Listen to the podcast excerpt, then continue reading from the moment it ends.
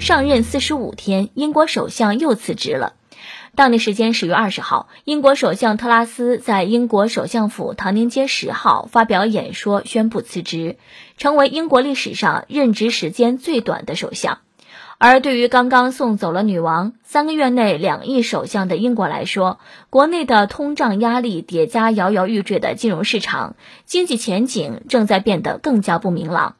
特拉斯当选保守党党首只有四十五天，也让他成为了英国历史上任期最短的首相。昨天咱们还说，哎呀，他说不会辞职，不会辞职，怎么的，这么快就妥协了？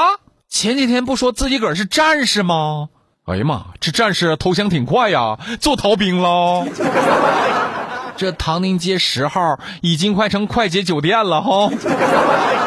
想起了宋小宝的台词。玩呢？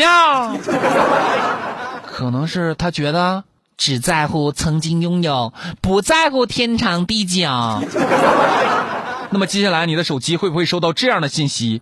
我是特拉斯，我被逼辞职，希望你们支持我，等我稳住相位，百倍返还。银行账号是。特拉斯已经退出群聊了。那。以后就再也不用担心看错是特斯拉了。